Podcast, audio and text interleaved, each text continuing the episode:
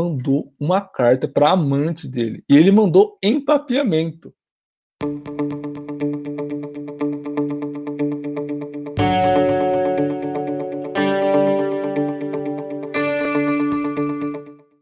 Bom dia, Ramalho. Bom dia, Gabriel. Boa tarde, Wellington. Boa tarde. Boa noite, Manu e Pedro. Boa noite, Gabriel. Boa noite, Gabriel. Então, não importa quando você está nos escutando, o que importa é que este é o canal Linguisticando, o canal em que nós não somos especialistas em nada, como a Manu muito bem disse, mas nós somos curiosos de tudo. A gente quer saber tudo de linguística e a gente acha que você que está assistindo o vídeo ou está escutando o podcast também gostaria de saber tudo sobre linguística. Então, este é o canal Linguisticando. Hoje, sobre o que nós vamos falar? Este vídeo, este episódio do podcast, faz parte da série de Línguas em Contato. Né? Então, já teve o primeiro episódio em que a gente tratou sobre o que era pidgin, papiamento não, papiamento é hoje que eu vou falar depois. O que era pidgin, o que era jargão. Então, se você não escutou esse podcast, se você não viu esse vídeo, veja, porque é muito importante para você entender, porque todos os crioulos eles passam ou pelo pidgin ou pelo jargão. Alguns pelos dois, certo? É, dá para discutir mais disso, mas Veja, para ficar mais claro, beleza? Outra coisa, muito importante. O que, que é a série Línguas em Contato? É que a gente quer saber o que acontece quando línguas entram em contato. O que, que acontece? Eu falo uma língua eh, X, o Pedro fala a língua Y, a gente não se entende, a gente vai para um país que fala a língua Z, e aí? É isso que a gente quer saber. Né? Então a gente está explorando justamente isso. Então, para você entender 100% é, é, esse percurso até chegar ao crioulo, a gente recomenda que você assista o vídeo de Pidgin e Jargão. Mas se tiver com muita preguiça, fica aqui, depois você vê. Vê aqui primeiro, já está aqui, né? Vê aqui esse aqui primeiro, depois você vê o outro. A gente vai falar então de crioulo, só que acontece que o crioulo nem sempre foi considerado língua. E para isso, a Manu vai comentar o que. Qual que é o, o lugar do crioulo na linguística? Fala um pouquinho da história, Manu, como eles começaram a estudar o crioulo, tudo isso aí. Beleza. É, a criolística, ela é uma sub-área da sociolinguística que estuda os pidgins e os crioulos, né? Que foram e ainda são né, muito estigmatizados na, na linguística. E, assim, é uma história bem, bem complexa do, do estudo dos crioulos, assim. Porque já se estuda sobre crioulo há algum tempo, já se tem uma noção das línguas crioulas desde início da expansão europeia, só que ainda não era visto como assim língua independente. Era tinha-se uma noção de que era uma coisa uma, uma forma corrompida, né? E, o primeiro registro que se tem do uso da palavra crioulo, é com dois L's, como se escreve no, no espanhol, é num livro publicado em 1590 e se referia a pessoas nascidas no Novo Mundo e nas outras colônias. Vez ou outra se referia aos costumes também dessas pessoas e à linguagem delas. Prime... O primeiro registro do uso de crioulo se referindo à linguagem está num diário de 1685 de um navegador francês. É, e ele usou langue créole. Não sei nem se está certo, vai, Gabriel. O francês é seu. Para falar sobre uma variante, uma variedade do português, né, que era como ele via que se falava num, por comerciantes senegaleses. Oh, Manu, achei só interessante que você falou que antes as, eh, os crioulos eles eram considerados uma coisa corrompida, né? Então tem até, acho que você chegou até a mencionar numa das nossas discussões, o fato de às vezes chamarem, por exemplo, de broken English, né? É o inglês quebrado. Acontece muito isso também com o papiamento, né? Que a gente vai ver. Eles falavam que era o espanhol quebrado, pô, algo quebrado não tem valor. E é até por isso que não se estudava.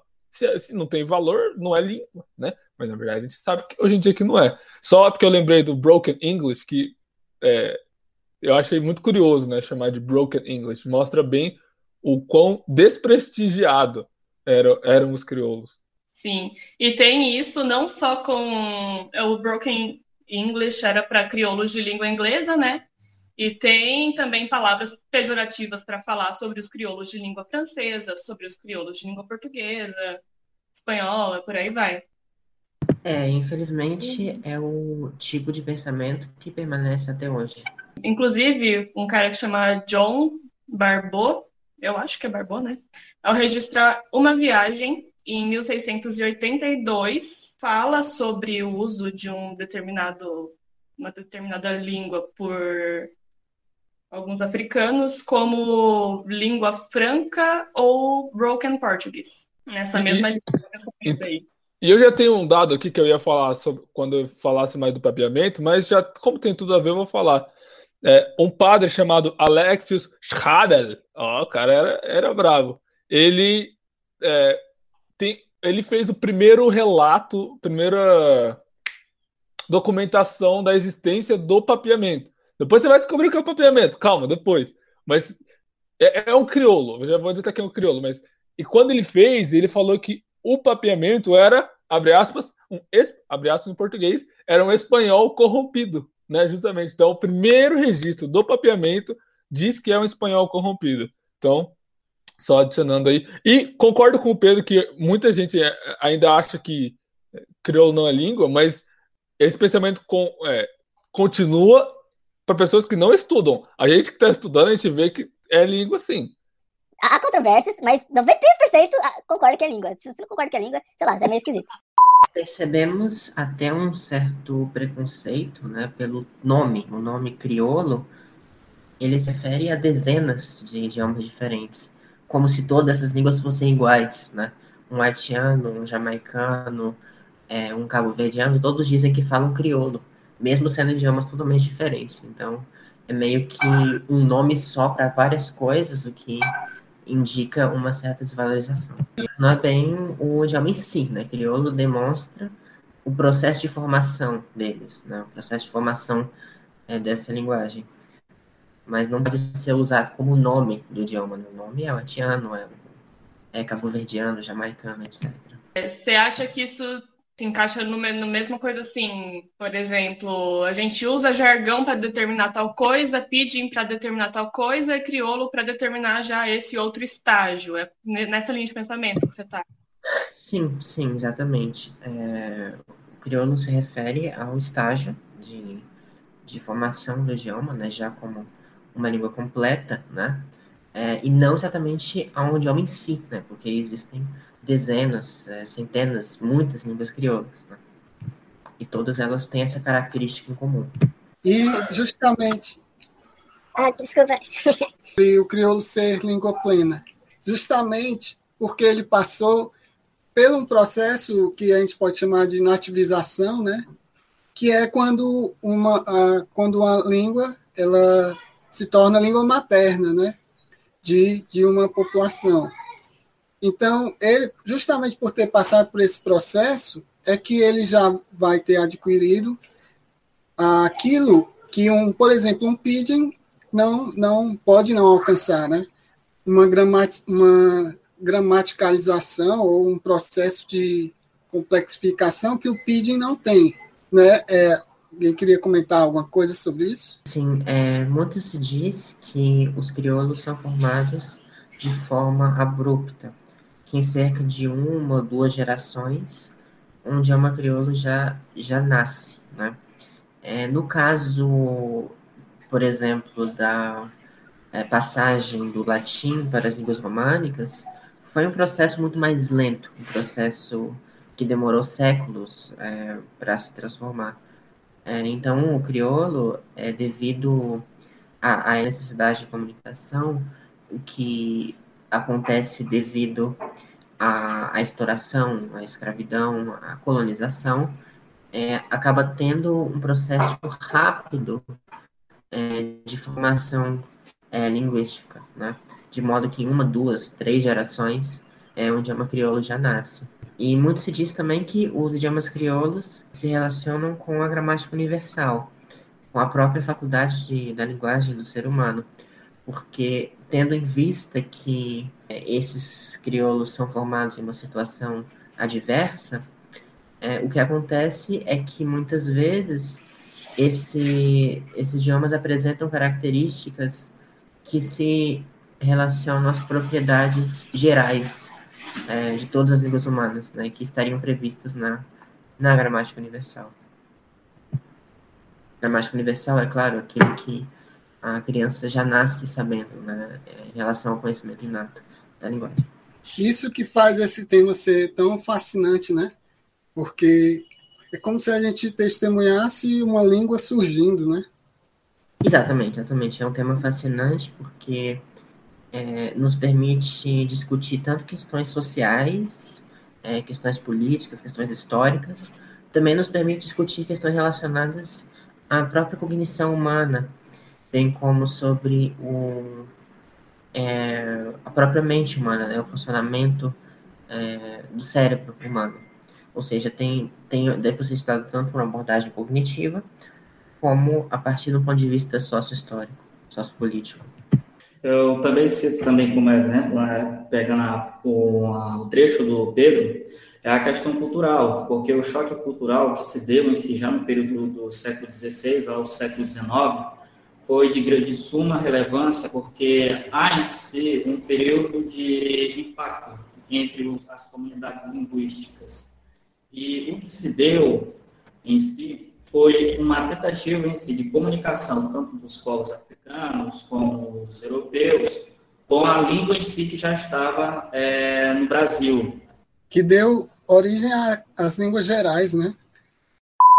Então, antes da gente continuar aqui sobre o crioulo, não se esqueçam de seguir a gente. A gente tem Twitter, a gente tem Instagram, a gente tem página no Facebook, tem Telegram também, que inclusive a maioria dos conteúdos está no Telegram. Que mais? Temos blog agora também. Então a gente vai deixar tudo disponível para vocês. Segue a gente, ativa sininho, né, para receber notificação. Engaja a gente no Instagram, né, porque o algoritmo é complicado. A gente está em todo lugar. Exatamente. É extremamente importante. Ó, oh, às vezes os youtubers falam, né? No caso, você está vendo no YouTube, para você curtir e ativar o sininho, não é só para ele ter mais visualização. É porque se você tá gostando do vídeo, se você viu até aqui, quer dizer que você gosta. Então, é um meio de você conseguir é, ter acesso aos vídeos. Porque se você, por exemplo, se inscreve, curte, comenta, o YouTube entende que você curtiu. Se você ativa as notificações, então, meu, ele vai entender. Esse cara ou essa pessoa gostou do vídeo, então ele vai avisar. Então é uma coisa para ajudar você também. É sobre isso, Gabriel. É sobre isso. E o Ramalho agora vai puxar na voz dele, na voz de homem dele, ele vai falar se o crioulo é ou não língua. Crioulo é língua, é língua corrompida, é, é, é, é o quê? O que é crioulo? O crioulo, eles são línguas naturais plenas que nascem é, a partir do contato entre comunidades, comunidades linguísticas diferentes, em meio a uma relação que se estabelece entre grupo dominante com um grupo dominado. Já nessa parte entre, entre grupo dominante e grupo dominado, temos o, o resultado de um contato entre as etnias, que será um, um PID, e esse PID nasce de uma tentativa, na maioria das vezes, efêmero. O PID seria, já que um termo é conectado ao outro, seria uma forma de comunicação, uma tentativa em si do uso do léxico é, entre a língua do colonizador e a sintaxe da língua nativa. O termo em si, crioulo, não há em si uma definição por concreta, porque os diferentes autores adotam em si uma exemplificação particular, parte muito do particular de cada um. Temos uma definição em, em que é parte muito já do pessoal dele. Temos a definição também no Dicionário de Linguística, de Linguística que é o Jean Du Bois, que ele retrata o conceito de crioulo já também de uma parte muito particular. Então, ela parte em si de uma exemplificação cada autor retrata da sua experiência do, do que tem sido sobre o crioulo.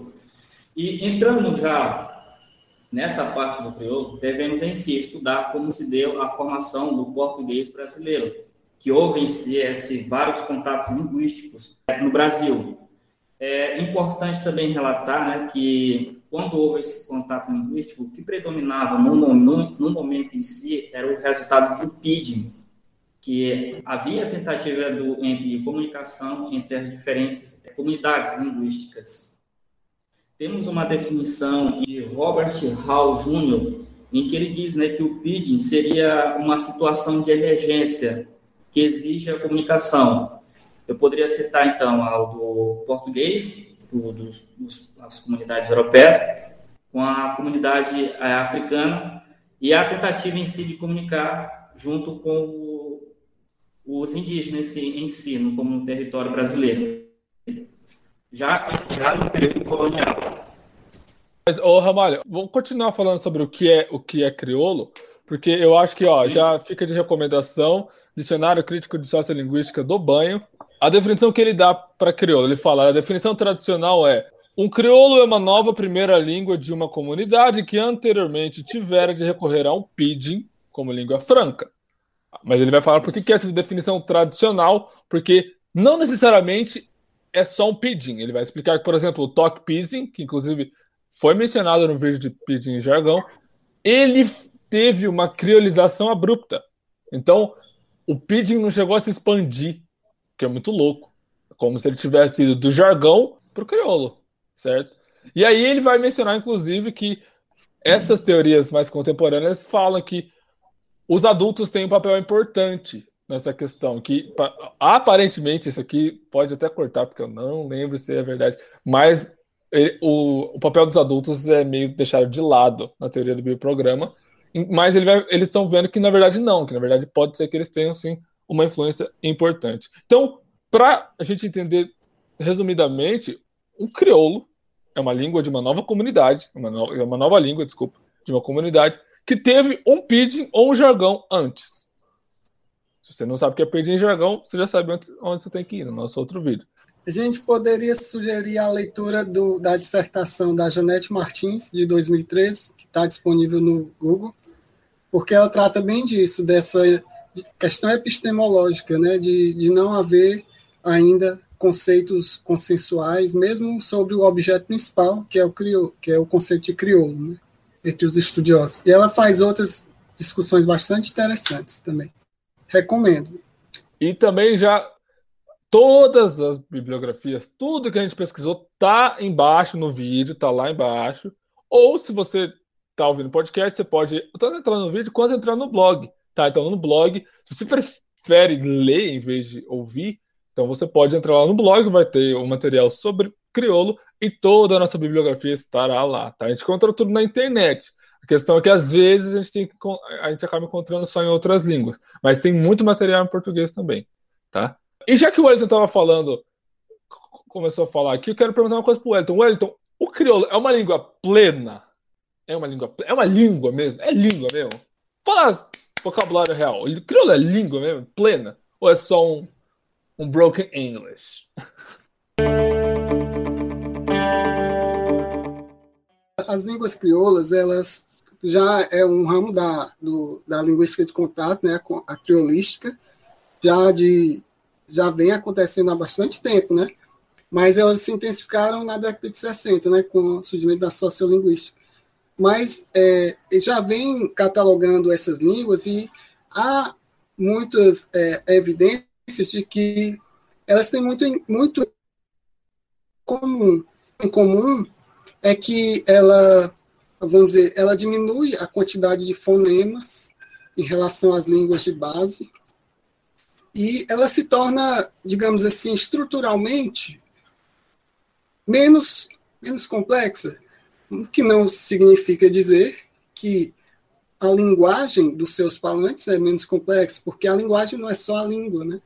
A linguagem é tudo mais abrange a pragmática e todo que vai além da língua. Mas, de fato, estruturalmente, a parte do iceberg, digamos assim, que está acima do está aparente, ela é mais simples. Mas certamente segue um curso de, de complexificação. As línguas crioulas têm como característica é, terem uma quantidade pequena de fonemas, como você disse, né? É, cerca de 15 a 20, no máximo 25, né? Em comparação ao português, tem 31 fonemas.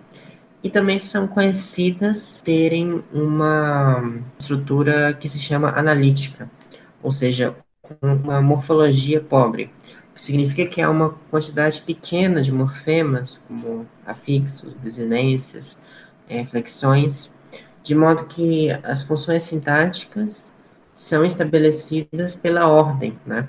Então, muitas vezes nós temos uma partícula que vai indicar o que é passado, outra partícula que vai indicar o que é futuro. Isso pode facilmente ser omitido dependendo do contexto.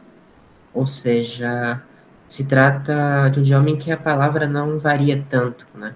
Não tem tantos processos de derivação, composição, é, flexão, como no português, por exemplo.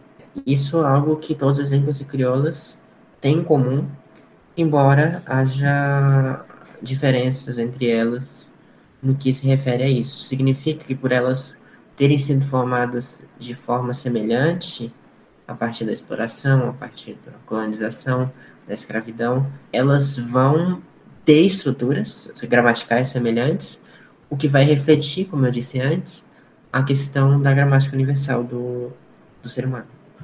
E aí, eu acho que é interessante isso que o Pedro comentou, porque ao mesmo tempo em que há essa simplificação, então, como há essa a simplificação até no estado de pidgin, passando para o crioulo, há uma super extensão dos significados. Então, uma palavra, eu não vou ter três palavras para falar objeto faca, vou ter só uma palavra para falar. Então, talvez não tenha canivete, por exemplo, não tenha facão, seja faca. E aí, e aí é um exemplo que, é que eu acabei de pensar, tá? Não estou falando com base em, nenhum crioulo realmente existente.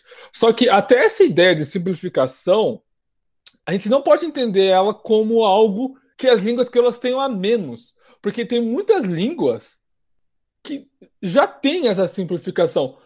Próprio português brasileiro, bem informalmente, a gente entende. Se num português bem informal, é, a gente poderia falar os meninos vai sair, em vez de falar os meninos vão. Então, perceba, na frase inteira, a marcação do plural está no os. Se você é um falante de português brasileiro, você com certeza já ouviu alguém dizer os meninos vai.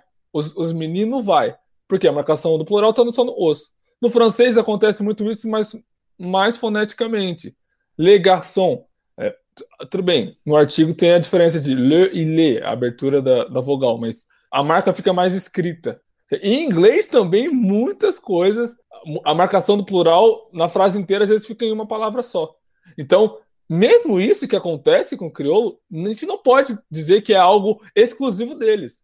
Tá? Isso é só, a gente só está explicando, ó, isso acontece com o crioulo. Tá, isso não quer dizer que não aconteça com outras línguas. É, exatamente, porque no português a concordância vai exigir que o morfema de plural esteja no artigo, isso é obrigatório. Agora, ele pode ter ou não o morfema de plural no, é, no substantivo, ou no adjetivo, né, ou no verbo, mas no artigo é obrigatório. Eu, por exemplo, não posso dizer o meninos, eu não posso dizer ele vão, né, entende? Então, mesmo esse português informal tem regras quanto a seu uso, porque a gente acaba cortando essas desinências desnecessárias, como no substantivo no adjetivo, se o artigo já marca a noção de plural. O que é algo que se assemelha ao que o Wellington falou a respeito da criolização do português brasileiro. Tem uma, uma historinha legal que o John Home conta, que eu acho que bate com isso de o crioulo ser mais simplificado, assim que não é por ser simplificado, isso é só eu que estou falando, não foi ele que disse. É, não é por ser simplificado que é uma versão mais simples do idioma do qual ele vem, né, e tal. E aí aconteceu o seguinte, tiveram uns missionários, eles chamavam missionários moravianos, Eu vou até dar uma olhadinha depois de onde que eles vêm mesmo, mas parece que é de um, uma religião protestante, que é de um outro lugar assim pouco conhecido. Depois eu vou procurar direito. Esses missionários eles foram mandados para converter pessoas escravizadas no Suriname e São Tomás. Lá eles falavam um crioulo de base holandesa, chamava Neger Hollands, uma coisa assim. E tinha base holandesa, então esses missionários que falavam alemão acreditaram que eles podiam chegar lá falando holandês e todo mundo ia entender. Só que eles não conseguiram estabelecer comunicação nenhuma com esses caras. Nenhuma. Até porque, se fosse uma versão simplificada, teria tido comunicação. E não teve, né? Então a gente pode ver que a inteligibilidade aí não rolou. Exatamente. Eles chegaram lá, não, os caras falam, né, uma, sei lá, como se fosse na cabeça deles talvez uma variante do holandês. E aí ele tentou falar holandês, ninguém entendeu ele, nem ele entendia, ninguém, eles, né, não foi um missionário. E aconteceu que foi o primeiro caso em que alguém aprendeu uma língua crioula, que os missionários eles estudaram o crioulo desses lugares e aprenderam mesmo. Inclusive, os missionários começaram a tentar escrever nesse crioulo. E aí eles escreveram algumas coisas, tem uma certa literatura disso, eles tentaram traduzir os evangelhos para esses crioulos, escreveram gramática e tal. E a primeira gramática de um crioulo que foi publicada, inclusive, foram eles que publicaram, que era do, do crioulo falado Santa Cruz, São Tomás e alguma outra ilha também. Essa primeira gramática de um crioulo foi publicado em Copenhague, 1770, pelo Jokun Melkor Magen. Não. É a primeira vez que alguém aprendeu uma língua crioula, né, sem ser as próprias pessoas que tiveram necessidade do crioulo e tal, e tentaram escrever, fizeram gramática e tal. Então, essa ideia de ser uma coisa é simples e é mais próximo da, da língua na qual o crioulo tem base, né? Isso não, não funcionou muito bem. Antes de eu comentar a historinha de um crioulo famoso, que no caso vai ser o papiamento, eu queria que o Wellington comentasse rapidinho se as línguas modernas podem ser consideradas crioulos. Então, por exemplo, o, o português é um crioulo do, do, latim, né? O inglês é um crioulo do alemão antigo, né? Chama alemão antigo. Agora, se as línguas modernas podem ser consideradas crioulos. Então, Wellington, manda ver. Isso é um, um dos problemas que ressalto dessa falta de consonância entre os conceitos. Porque dependendo da forma como eu conceito o crioulo, eu posso admitir que as próprias línguas que vieram do latim, né, vulgar, elas são crioulos.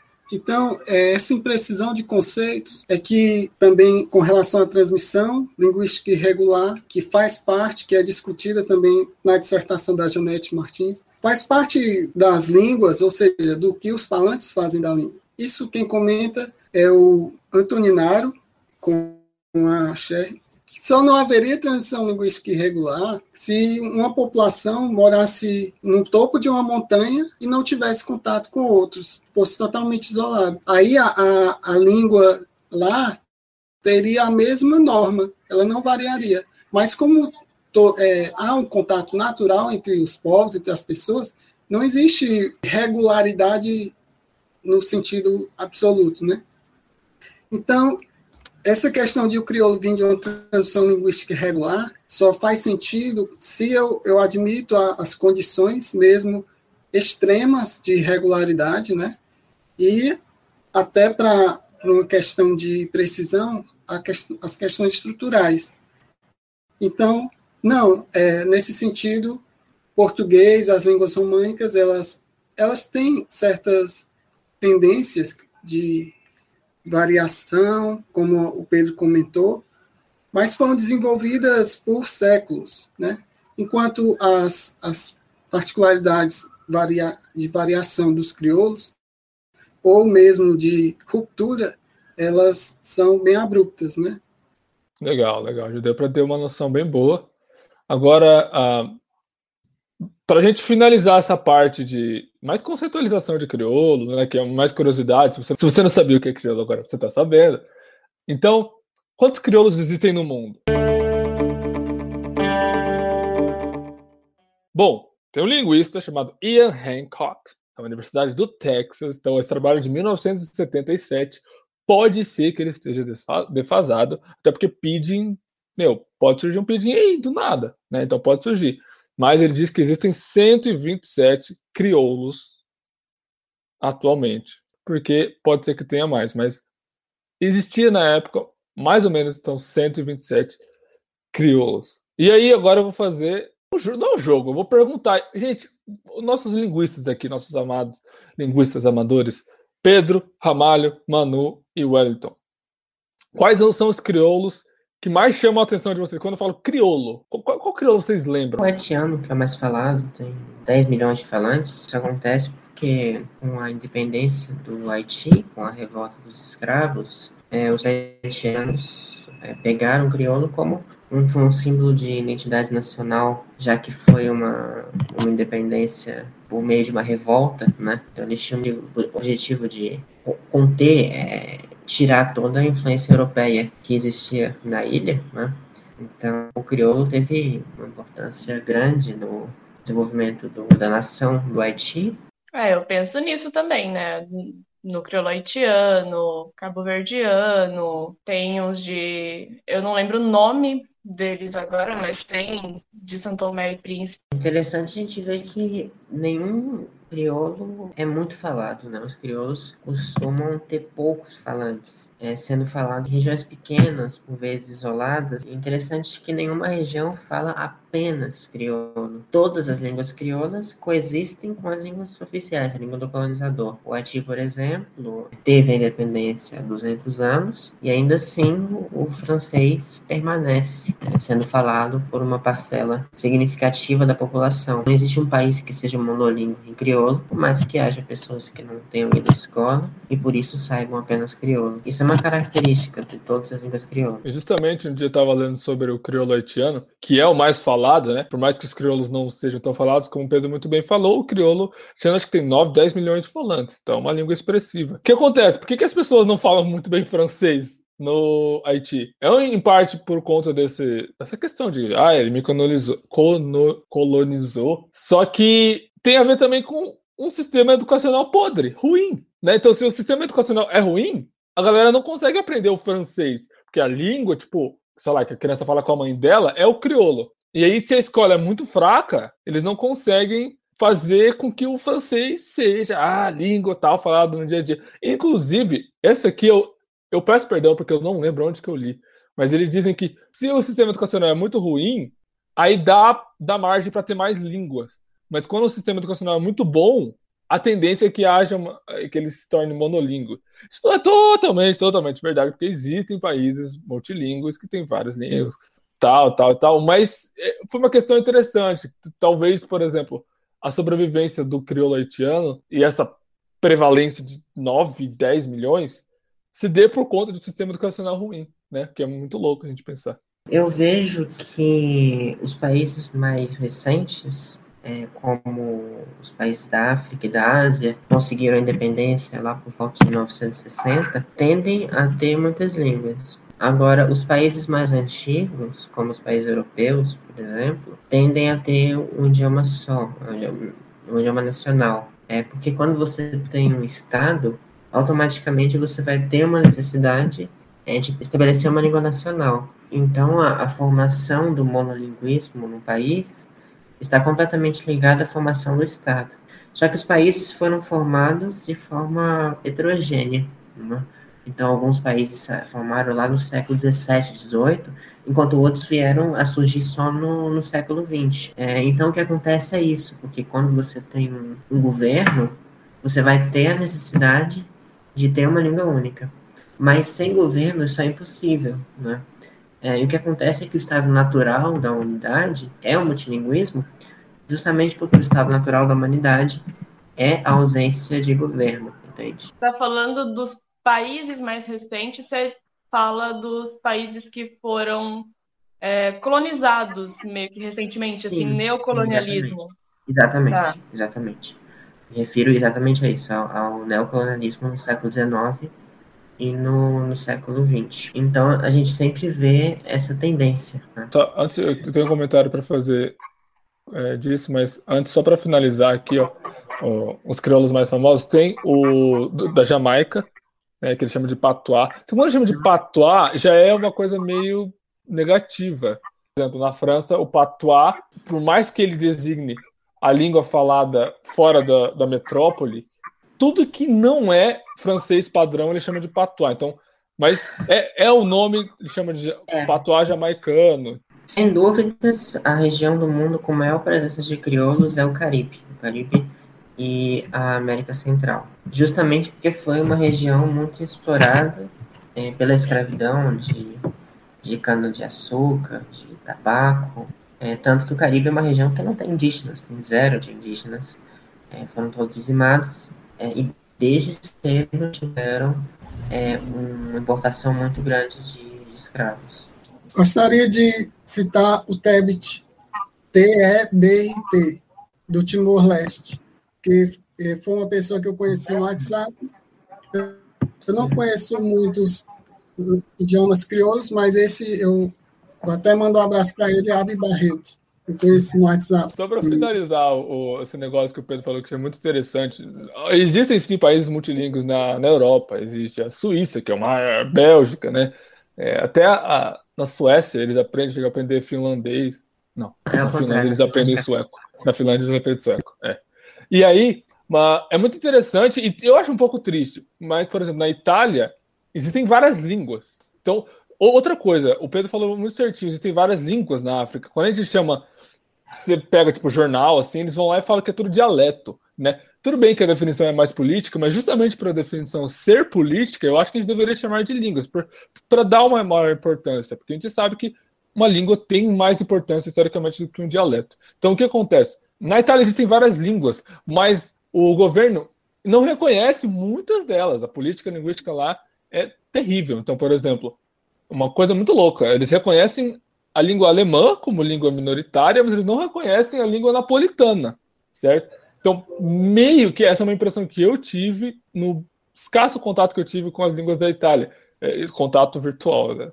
É, toda língua que talvez fosse ameaçar a, preva- a- força da língua italiana padrão, eles não reconheciam como língua, certo? Mas o alemão que falava ali na fronteirinha, ah, é uma língua minoritária, tá? Vamos fazer uma lei aqui, ó, protegemos essa língua. Então, línguas da Itália, né, sei lá, siciliano, napolitano, não tem amparo governamental, né? Tanto que, por exemplo, você pega o napolitano, eles não têm. Eu, pelo que eu vi, eles não têm nem padronização ortográfica. É, tem uma- umas músicas que eu gosto napolitano, então, às vezes eu acho escrita de um jeito, às vezes está escrito de outro, né? Existem propostas, mas, por enquanto, pelo que eu vi, não tem. Português brasileiro. Português brasileiro não é o crioulo, a gente já sabe disso, mas ele passou por crioulo, passou por pidgin, línguas gerais. Wellington, pau na máquina, desce o pau aí, vai.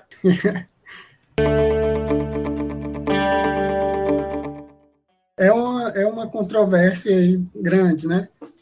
Porque é, não se pode afirmar nada assim a respeito do passado, do caso do português, porque os dados, né, para serem levantados são muito escassos e não dá para afirmar nada com certeza. O Naro e Sherry, eles defendem a hipótese de que o português brasileiro não, não passou por criolização, né? Porque as características do português brasileiro não chegam a ser tão inovadoras com relação ao português europeu. Não chega a haver uma subversão da estrutura do português europeu. O que há é uma redução de certas concordâncias, uma variação maior, ou seja, um, a frequência de certos tipos que já existem no português europeu. Então, partindo disso, eles defendem, e também de outros argumentos, muitos, né, que não, não passou, ou muito provavelmente não passou por uma criolização. Já do outro lado, que defendem, e também não são poucos, que defendem que o português brasileiro passou, deve muito provavelmente, aliás, ter passado por uma criolização. Dante Luquezzi, porque eu, eu acho que o nome que a gente encontra com mais estudos Pelo menos eu encontrei com mais estudos sobre isso. Ele defende que muito provavelmente houve em certo momento da história colonial, por parte dos falantes que chegavam da África, né, os escravizados, receberam de forma irregular essa língua do colonizador, a ponto de, de pidinizar, dar a ela uma nova, total nova reconfiguração, criolizar, e mais logo, em pouco tempo, retornando à língua-alvo, se aproximando, se reaproximando do português do colonizador, que, é, que costumam chamar de descriolização. Nesse argumento, ele defende para isso ele usa as próprias estruturas mesmo, características do português brasileiro, comparando-as com crioulos de, de outros países. Em São Tomé do Príncipe, é, não, não há, não houve crioulo recentemente, digamos assim, nos séculos recentes, só nos séculos XV e XVI, ali, quando houve lá processo de escravização e surgiu lá o crioulo Angola e o, e o outro Sim, eram escravos de, de Moçambique e Angola. Mas depois vieram outros é, imigrantes da África, já não em condição de escravidão, e aprenderam, já não havia os escravos da primeira processo né, de, de ocupação, e não tiveram contato com crioulos, receberam o português de forma relativamente não muito efetiva, e desenvolveram uma variedade de português, português do, chamado dos tongas. Então, esses crioulos falados, onde é ainda falado, eles são comparados pelo Dante Luquez com o português brasileiro. E, toma, tomando isso como referência, ele afirma que as características levam a crer que o português brasileiro, ele sim deve ter passado por um processo de criolização rápida, e assumindo essas características. Aí ele também parte da estrutura, não só da história, para limitar esses argumentos. Né? Então, existem essas duas posições, de que o português passou brasileiro, o português vernacular brasileiro, ou popular brasileiro, por uma criolização no passado e a, de que ele não passou por essa criolização, que é uma ruptura, né? mas ainda a gente tem que ver que nem sempre os conceitos de, de criolização são admitidos de forma igual, e nem sempre eles, eles são tomados como precisa haver ruptura. Muitas vezes eles chamam de crioulo algo que não passou por ruptura. Então a gente tem que ver isso também.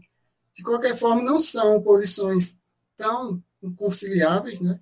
que o próprio Nari Sherry dizem que provavelmente, né? não, não afirmo, e também de que não, não precisaria passar, não quer dizer que não passou. Então, eles afirmam assim, pelas características, ele se passou, não deixou nenhuma marca.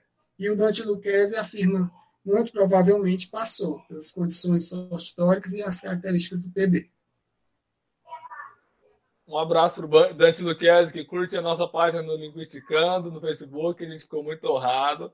Se a gente errar, pode falar aí, hein? A gente é ó, a gente está aprendendo ainda, hein? Mas uma honra, a gente ficou muito feliz. Antes Concordo, de... um abraço. Exatamente. Um abraço. Exatamente. Vou ter que deixar vocês por questão de horário mesmo.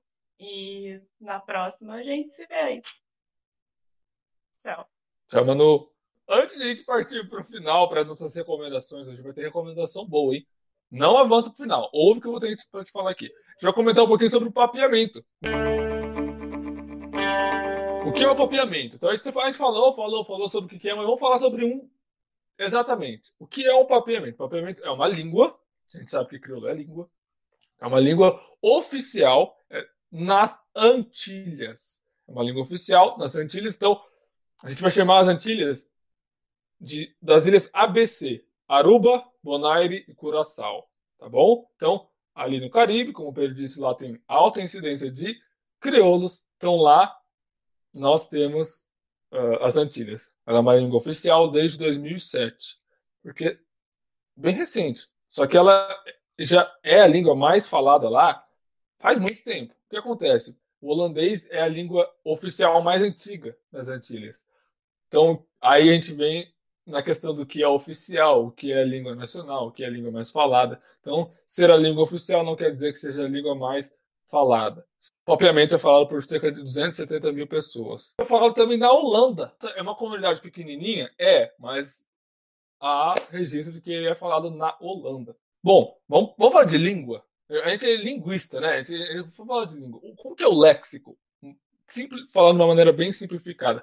A maior parte do léxico do papiamento vem do espanhol. Tá legal? Mas, mas, atenção, você que fala português, que está ouvindo, entre 5 a 20% do léxico do papiamento vem do português. Então tem uma influência muito importante, relevante para o léxico do papiamento. Então, é um, a maior parte modernamente vem do espanhol. É importante que seja, você entenda que seja modernamente. Mais de 5 a 20% vem do português. Gabriel, por que, que tem. Por que 5 a 20%? Nossa, contar? Não, porque ah, tem palavra que a gente não sabe.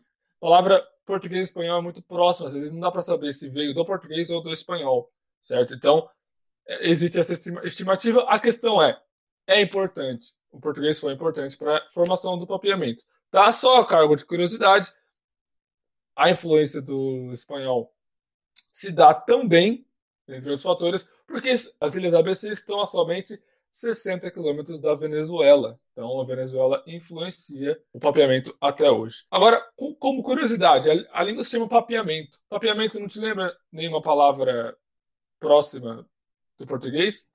Wellington, você tinha falado papiamento, te lembra do quê? Papo. De papo. E tem tudo a ver, né? Vem do verbo papiar, falar. Então, os espanhóis, faz tempo que eles chegaram nas Antilhas. Chegaram faz muito tempo, muito tempo. Mas eles não estavam muito, aí, sabe? Eles estavam focados em outras coisas e eles não ligaram muito, não colonizaram, deixaram lá bem. Os holandeses. Passou um tempo, eles foram lá. Quando chegaram lá, nem tinha tanto soldado, para você ter ideia, soldado espanhol, não tinha muito. Então, como eles chegaram, tal, que a Holanda queria colônia, açúcar, tal, toda aquela parte da história, né? Se você já for no ensino médio, você tem uma noção. Eles encontraram alguns soldados espanhóis, mas nas nossas fontes que a gente pesquisou, os soldados nem resistiram por muito tempo. Quer dizer, resistiram por muito tempo? Não, não resistiram. Eles simplesmente aceitaram. Né? Falaram, não, beleza, vocês querem dominar aqui? Então, eu achei isso talvez um pouco inverossímil, mas só para mostrar que os espanhóis dominaram, chegaram lá primeiro e os holandeses chegaram lá depois. Quando eu comecei a falar de papiamento, o Pedro falou, eu falei, ah, papiamento tem a ver com português. E o Pedro falou, não, mas papiamento não é espanhol. Pedro, a nossa discussão, ela foi um exemplo do que acontece com as discussões de origem do papiamento. É uma discussão. Tem trabalho dedicado só para ver da onde que veio o papiamento. Então tem o Bart Jacobs, né, que é um, um, um dos grandes nomes tratando do papiamento. Ele é da Universidade de Leiden, da Holanda. Eu vi algumas referências dele também ser alemão, mas ele tem trabalhos e trabalhos falando da origem do papiamento. Então, existe uma discussão de da onde que surgiu o papiamento. Então, o que acontece? Tem gente que fala que é um crioulo espanhol. Então, por exemplo, o Antoine Johannes Maduro. Ó, se não estava prestando atenção agora, você vai entender. O cara era jogador de futebol. Ele nasceu no Coração. Ele é jogador de futebol. A hora que ele se aposentou, ele começou a estudar papiamento, velho. A hora que eu vi isso, eu falei, não é possível. Eu procurei o nome do cara, apareceu jogador de futebol da, de Curaçao. Falei, não, não é esse, tô procurando linguista. E só dava esse cara. Aí eu entrei na, na Wikipedia do cara falei, mano, que, que esse cara? Tava lá, jogou futebol até época tal, depois começou a estudar papiamento, umas coisas mais aleatórias, né? O cara, imagina, tipo, o Neymar. O Neymar começa a estudar o português e aí fica um dos grandes nomes do português, imagina. Então, é só como curiosidade, por que eu tô falando desse cara, do Maduro? Porque ele é um dos que fala que o papiamento é um crioulo espanhol. Então ele vai dar muito valor para a língua espanhola. E aí eles se baseiam dizendo que já existia, mesmo que quando os espanhóis chegaram lá, mesmo que eles não tenham ligado tanto para as Antilhas, já tinha uma língua lá. Então é isso que eles vão defender, certo? E também tem a influência da Venezuela, né, que está ali pertinho. Existem os que defendem que o papiamento tem base na língua portuguesa e aí nos, principalmente no crioulo falado no Cabo Verde. Tá? Então aí, por exemplo, nós temos o Bart Jacobs, que pelo método comparativo, em 2012, ele tem o trabalho que chama Origens de um Crioulo, a história do papeamento e tal. Tá tudo aqui na descrição do vídeo ou no blog, né? Então você vai ter acesso a ele. Ele fala que o crioulo, o papeamento, ele é geneticamente relacionado ao crioulo falado na Alta Guiné. Alta Guiné, então, é o crioulo falado em Guiné-Bissau, Cabo Verde e São Tomé. A gente chega na Shirley Freitas, que ela é uma linguista brasileira, que ela se dedicou, dentre outras coisas, a estudar o papeamento. E a Shirley Freitas, ela vai explicar, existe a hipótese do português, que veio lá do Cabo Verde, existe a hipótese que veio do espanhol. Ela diz que, na verdade, o que a gente tem que falar? A gente tem que entender que houve uma convergência de hipóteses, tá legal? Então, a gente, quem defende que ele veio do espanhol, ignora várias evidências que vêm da língua portuguesa, que existe no, no papeamento, que vem da língua portuguesa. E quem foca demais nos crioulos de língua portuguesa, esquece da influência do espanhol, que hoje há influência do espanhol, eu acho que não há dúvida, certo? Mas a ideia é que quando surgiu, tem gente que fala que surgiu como crioulo da língua portuguesa, né? Língua portuguesa falando do surgiu de outro crioulo, né? Do crioulo lá falado no, na Alta Guiné. Dentre essas teses, existe uma que eu achei muito curiosa, mas que eu já vou explicar porque que ela foi refutada, mas ela é muito curiosa, então por isso eu vou mencionar. É que, dentre essas teorias de que ele surgiu da língua portuguesa, o Goodman ele vai expor a ideia de que o crioulo, papiamento, surgiu não de qualquer uh, língua portuguesa, mas surgiu com influência do Brasil. E eu falei, porra, não acredito, do Brasil, como assim? A ideia dele é a seguinte, que os judeus sefarditas estavam lá no Nordeste foram expulsos, mas era da Holanda, eles foram para as Ilhas ABC, eles foram para as Antilhas. Eles levaram os escravos dele e o português que eles falavam foi um dos formadores do papeamento. Mas o Jacobs ele vai apontar algumas incoerências nisso aí. Por exemplo, ele vai falar que por mais que o Goodman trate da, dessa, dessa língua portuguesa, ele não tem evidência nenhuma dessa língua portuguesa. Ele, tipo, não tem, ele, ninguém sabe o, exatamente o que eles falavam. Então, isso é o que o Jacobs vai falar. E outra, ele vai dar outro argumento, que era muito difícil transportar escravo naquela época, ainda mais que eles estavam sendo expulsos. Você falou, ah, essa, essa ideia aí é meio, sabe, desconfiaram. Só que o que acontece? O que acontece? A Shirley Freitas ela vai explicar que os judeus sefarditas tiveram, sim, muita importância. Tanto eles tiveram uma importância que eu gostaria de falar um pouquinho sobre fofoca linguística, fofoca histórica. O que rolou? O que rolou? O documento mais antigo do papeamento poderia estar na página de fofoca do UOL. Por quê? É uma carta de 1775 de um tal de Abraham de Davi da Costa Andrade Jr. Então, depois a comunidade judaica meio que queria expulsar ele, porque eles descobriram que ele tinha tido um filho fora do casamento. Então, fofoca mesmo. Além de eu gostar de fofoca, eu achei muito interessante. O documento está em papeamento. Tanto que eu até printei aqui uma coisa que eu achei muito engraçado. Eu vou ler como está escrito. Então, se você é um falante de papeamento, você, vai, você sabe que eu estou falando errado, tá? Ele fala assim, por exemplo: Bida, manda gabla kumi kikubeshi. Bida, ele tá chamando o amante dele de vida. Sabe esse casal brega que chama outro de vida? Então, o cara fazia isso em 1775, velho.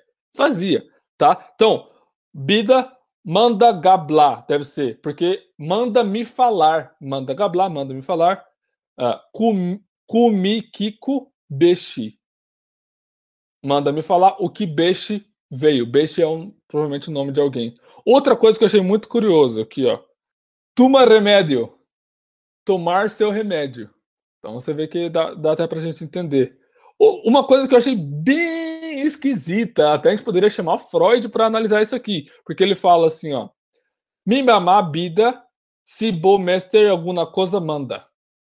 Minha mamãezinha, minha vida. Se você precisar de alguma coisa, manda.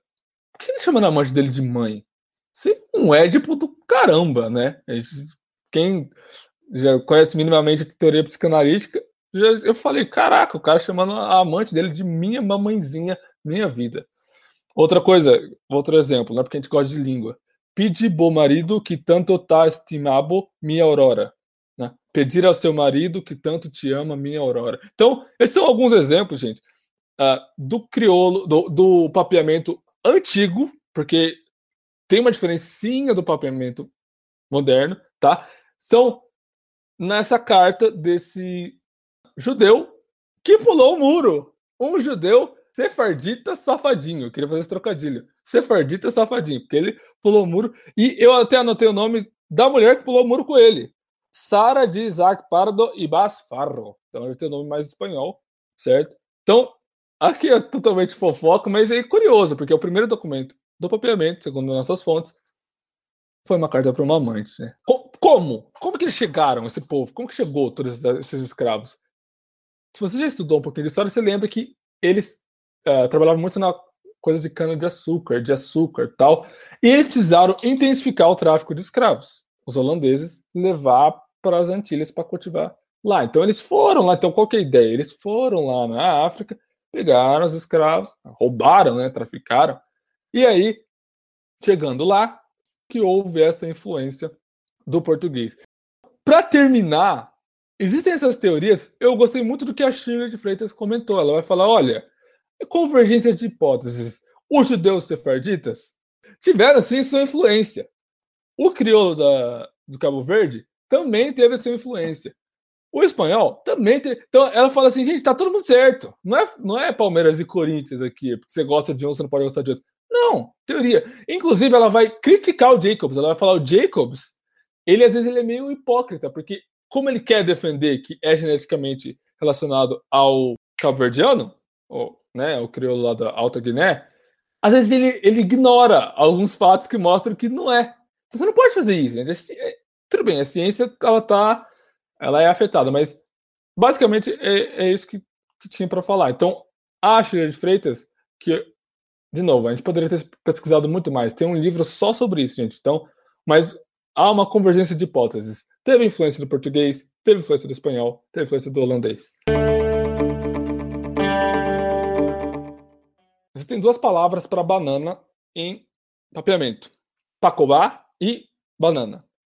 Uma se refere a banana não comestível, não, acho que não que não está pronta para comer, e outra que é a banana que já está pronta para comer.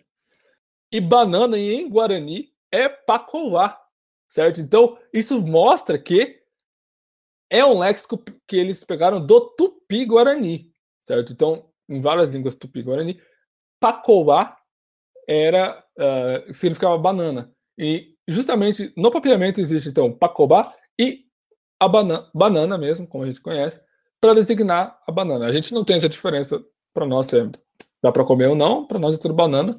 Mas achei curioso, porque já existia no Guarani, então é uma prova de que tem a ver com a língua portuguesa também. Chegamos ao final do episódio, né? Podcast ou vídeo, onde quer que você esteja. Para terminar, a gente gostaria de fazer uma indicação. Até, pô, se o crioulo mais famoso é o haitiano, por que, que vocês não falaram do haitiano? Tenho, eu tenho a resposta na ponta da língua. O crioulo haitiano é objeto de estudo do professor Dr. Bruno Pinto Silva, da Universidade de São Paulo, a nossa querida USP. Ele é especializado em crioulo haitiano. Ele tem um blog que chama Aprenda Crioulo Haitiano. Então, todos esses links vão estar aqui embaixo, só lembrando, tá? Então, se você quiser aprender crioulo haitiano, ele, ele tá lá para te ajudar. E por que, que a gente não fala do crioulo haitiano? Porque o Bruno Silva, ele participou de um episódio que trata do crioulo haitiano feito pelo podcast Babel, podcast de divulgação científica, que a gente gosta muito, feito por uh, pesquisadores da USP, ok? E eles têm um episódio falando só sobre o crioulo haitiano. Eles entrevistaram o Bruno lá. É, então, se você quiser saber sobre o crioulo haitiano, você pode ouvir lá. Então, para não ficar falando da mesma coisa, como já tem aquilo falando sobre o haitiano, a gente decidiu tratar do papeamento, que tem, é muito curioso. Então fica a dica se você quiser ouvir o podcast Babel, conheça. Ou se você quiser aprender o, o crioulo haitiano, velho, pau na máquina, vai lá, o cara tem um blog lá só para te ajudar. E para terminar, a gente gostaria de mandar um salve, mandar um abraço para o Petrus, para o Pedro, que é o criador do Link Sheets.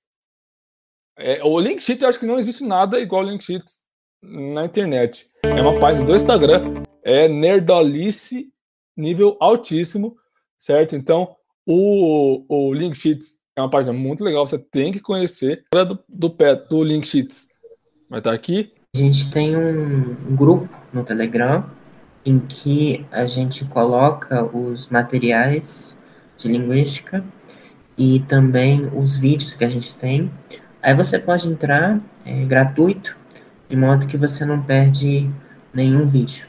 É, a vantagem do grupo do Telegram é que você entra e você consegue ver tudo desde que o grupo foi criado, ao contrário do que acontece no WhatsApp. Pode receber todos os materiais dos vídeos, é, dos textos do blog, do Instagram e muito mais, é, de tudo que a gente está produzindo. É, a gente vai também fazer um quiz no, no Kahoot, é, com questões básicas né, é, da matéria. A gente sabe que o, o Kahoot é, é, aquele joguinho que os professores usam de fazer quiz com o tempo, é bem divertido. Aqui para você ir bem no Kahoot, você tem que ter assistido esse vídeo e o outro. Tá? Então, é isso aí, obrigado, pessoal. E todos que amam a linguística, estudos da linguagem, vamos lá. Abraço. Deixo como dica de bibliografia aqui, porque foi muito importante, dicionário de sociolinguística do banho, tá? Então, os dicionários, o que o Ramalho recomendou, o do Dubois, já, o Jean Dubois, que é um dicionário de linguística, e esse de sociolinguística, eles são excelentes. Então, fica a dica aí, tá? Muito obrigado pela sua atenção e até mais. Pois é, pessoal, siga a gente no YouTube, é, aperta no botãozinho de se inscrever, ativa o sininho. Até a próxima. Tchau, gente, até mais. Sobre a questão do que a gente vem aqui vendo sobre por, pela porque ele passou as crianças que estão gritando.